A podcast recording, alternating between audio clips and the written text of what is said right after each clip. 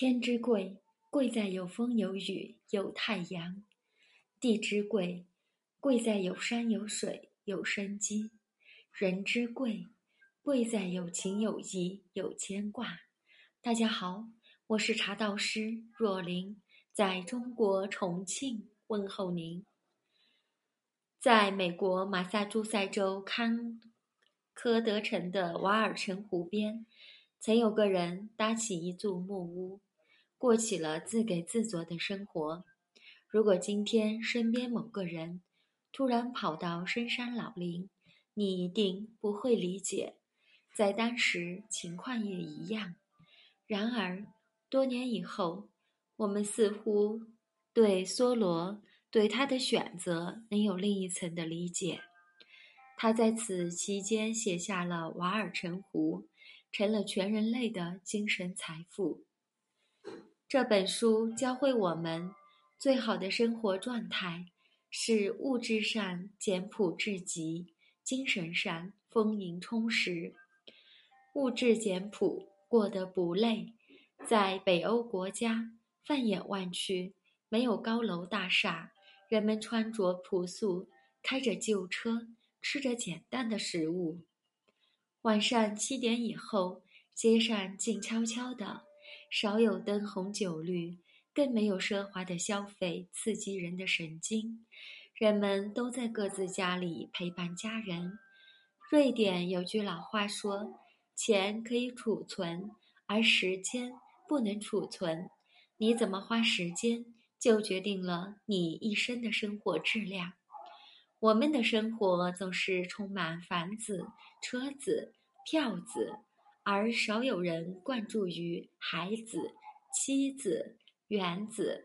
其实，我们要学会降低对于物质不满的欲望，回归生活的简朴，回归安静的心灵温暖。生活是过日子。过日子要的不是太多的物质，而是要多一点品质。在北欧，生活的简朴是一种习惯，饭不能不吃，但不必多吃；钱不能没有，但不必过多。当生活节奏特别快的时候，我们是不是该问问自己，到底什么才是幸福？我们所有马不停蹄的追求，又究竟为了什么？我们其实很简单，只是想要让父母、伴侣、孩子过得好一点。有位作家说：“物质生活一旦简单了，身边的一切也会清晰的水落石出。生活真的不用追求太多，工作之余多和家人一起。”一起做饭、做游戏、讲故事，享受阳光、露营、骑行带来的快乐。只有物质简朴了，生活才能简单，才不会感到疲累，才会幸福。精神丰盈，活得舒心。马未都曾说：“中国历朝历代都有鲜明的个性。”人们的生活喜好也各不相同，他甚至形容魏晋时代是精神上的奢靡。这个时代出现了很多文人，这些人都是风流倜傥的，他们对生活的态度远不像生前的汉代和身后的隋唐。那个时代和现在很像，事物发展的太快。他们愿意慢下来，专注于内心世界，追求精神上的丰盈充实。比如顾恺之的绘画，惋惜之的书法，刘勰的文学，更有山水诗人谢灵运。范淡不羁，竹林七贤，真正的隐士陶渊明。人总在问：如何才能拥有丰富而自由的精神世界？其实，最有效的方法是少关注物欲声色，多接受艺术文化和诗意的熏陶。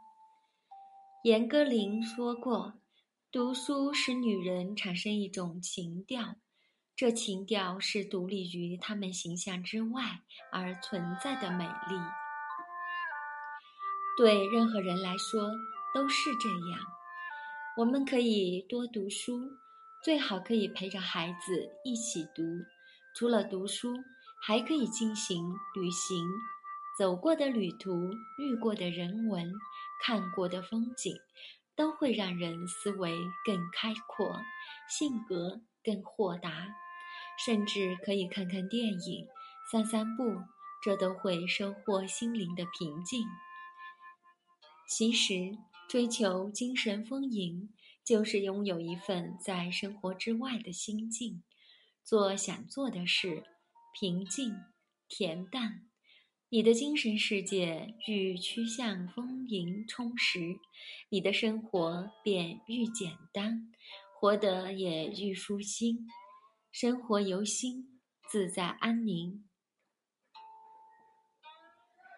作家林清玄曾说：“人生不过就是这样，追求成为一个更好的、更具有精神和灵气的自己。”年轻时的林清玄工作很卖力，第六年就当了总编辑，同时在报纸上写十八个专栏，主持节目，当电视公司的经理。还做了广播节目《林清玄时间》，一时风头无两，成为大众眼中成功的人。他以为成功应该很快乐，但事实不是，因为每天从早到晚要开七八个会，还要和很多不喜欢的人约会应酬，生命的时间和空间被挤压，很难静下来。也没了幽默和浪漫，对曾向往的东西失去了兴趣。林清玄的选择和哲学家梭罗一样，辞掉了所有工作，到山上去闭关，去清修和思考。三年后，他下山时路过一个水果摊，想买点水果，当时老板不在。便在边上等。这时有一个路人过来，问他水果怎么卖，将他误认为是老板。这也许就是生命的境界吧。